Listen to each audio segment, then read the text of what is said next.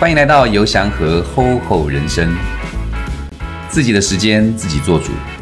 人最大的成长是学会自我负责。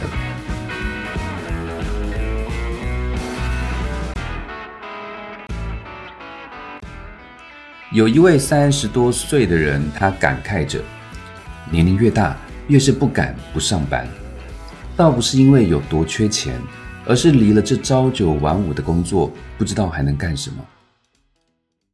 这让我想起了一句话：生活本来是自己的，让别人安排习惯了，自己反倒不会过了。这就是所谓的托付感，把自己的人生托付给他人来做主，是不是很有感觉？我们好像多数的人都是这个样子。所以呢，自由快乐的人生应该尽可能减少这种托付感，才不容易迷惘慌乱。对一般上班的人来说呢，一天的大部分时间都在职场，由老板支配决定你该做什么，不该做什么。所以，我们每天准时打卡上下班，有时候我们也会加班。然后你就会发现，越来越多的人渐渐的失去了自己支配时间的意识还有能力。我发现呢，很多人手头工作一做完，就在那儿喝茶啦，还是把手机拿出来，呃，划划手机啦，然后开始打一些线上游戏。接着呢，他们只能干等着老板交代下一个任务。如果老板一直不交代任务，这段空出来的时间。好像很多人就会开始无所适从，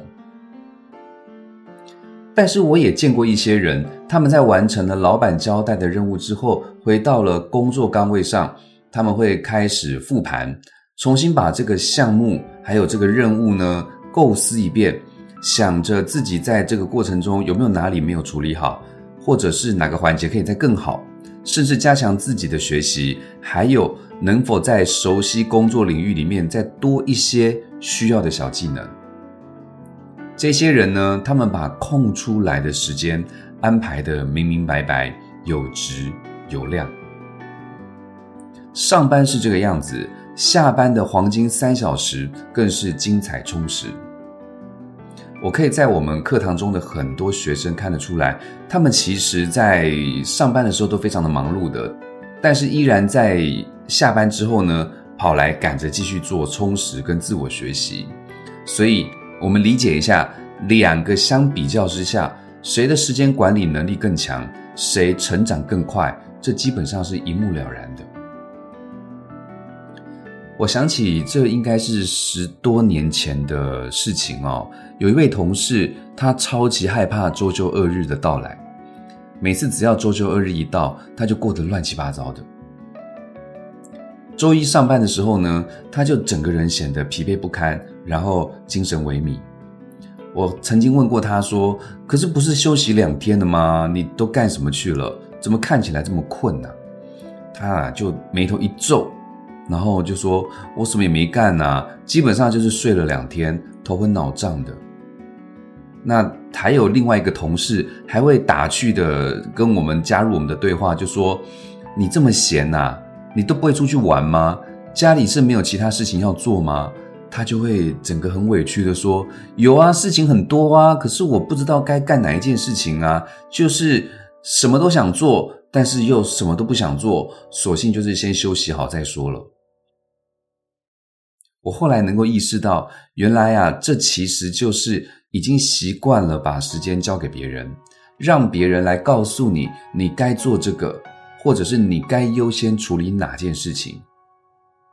所以，当这一类型的人呢，一旦没有了这种他人的安排，他自己就慌乱了。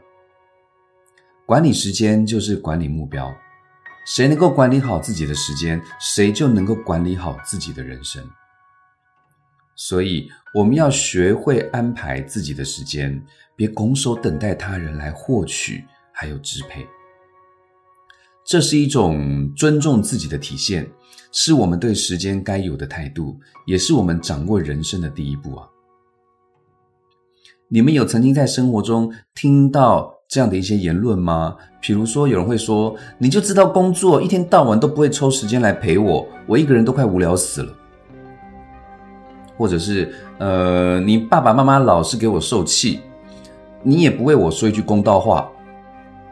不然就是我们听到很多那种婚姻上出现一些问题的，就会说：“我真的觉得遇到你，算我眼睛瞎了。”要不是看在孩子的份上，我其实真的早就要离婚了。当然也听过有人说：“你答应要永远爱我的，要给我幸福，可是你现在越来越不把我放在心上了。”这是不是觉得好像常常出现在我们的日常当中？可是你仔细去思考一下哦，越是这样抱怨的人，其实大多数都是过得不怎么幸福。为什么不幸福呢？因为他们往往有一个普遍的认知误区，那就是你应该让我幸福，你应该为我的幸福负责。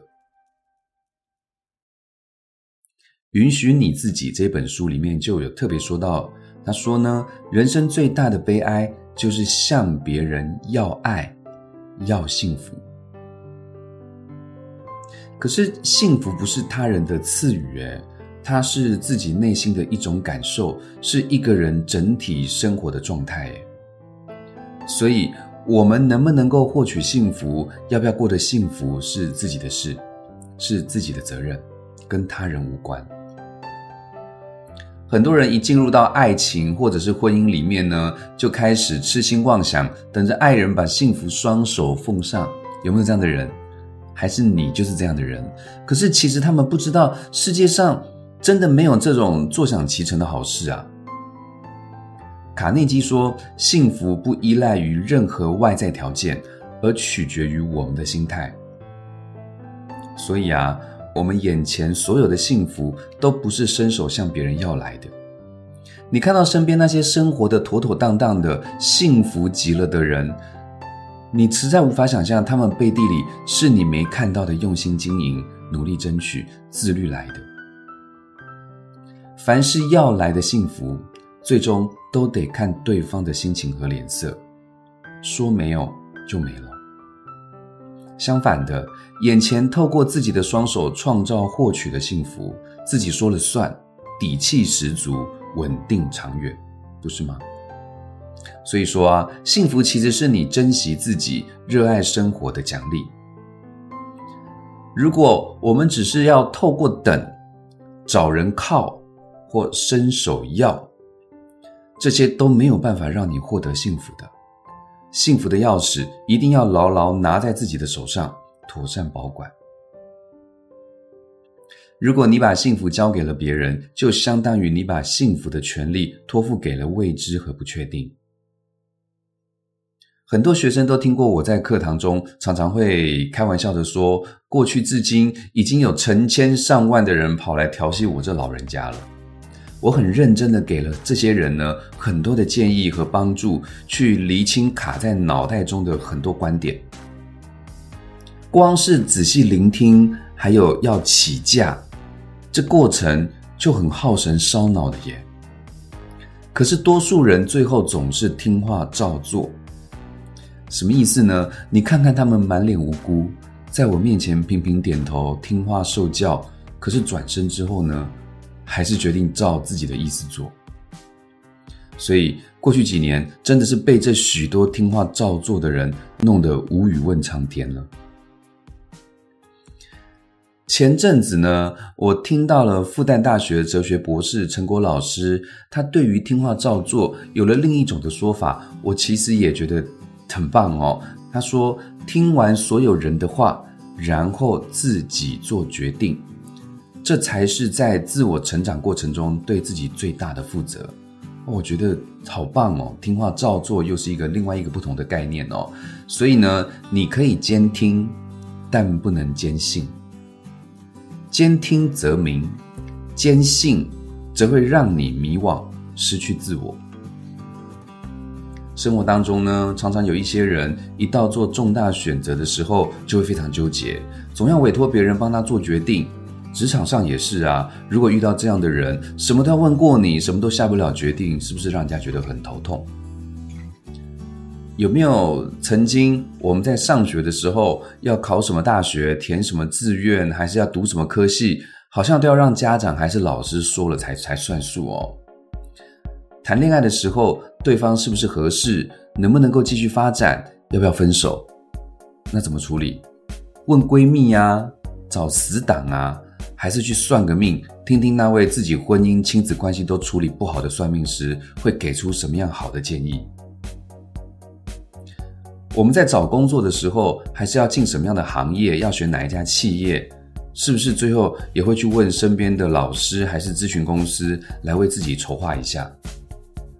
我也遇过结婚的时候，婚纱该怎么拍，要在哪里宴客，然后嫁妆条件谈好了没？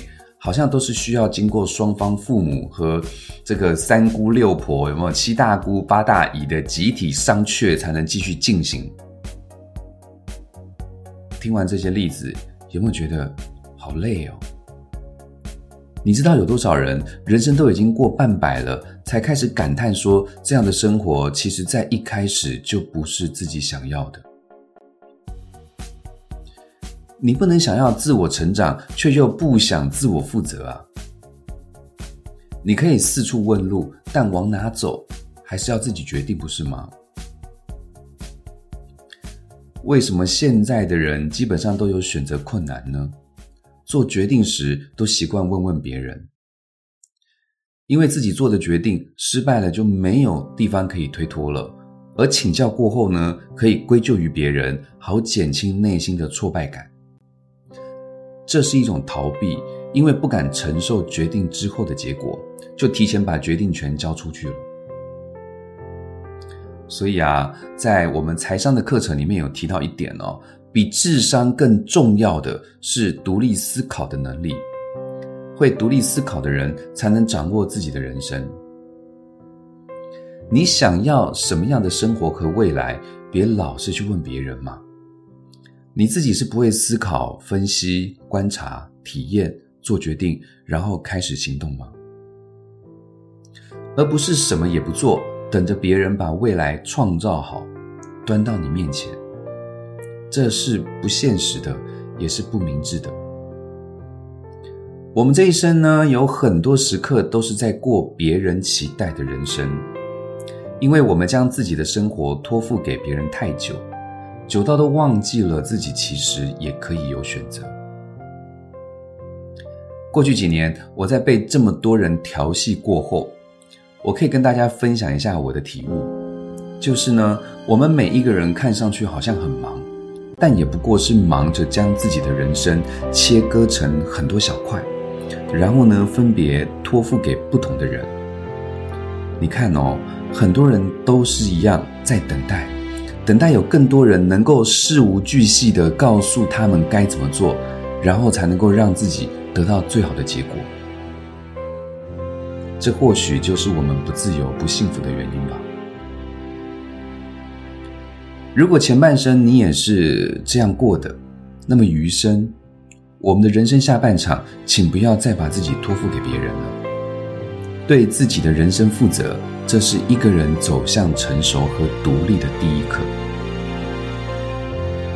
最后，我想要把作家张德芬的一句话分享给大家：亲爱的。外面没有别人，只有你自己。好啦，我们今天就分享到这里，希望能对你们带来一些思考上的提升和帮助。让我们一起改变认知，从减少对他人的托付开始，自己为自己做主，拿回属于你自己的人生主导权。我是尤祥和，懂你们在想什么。下回见，拜拜。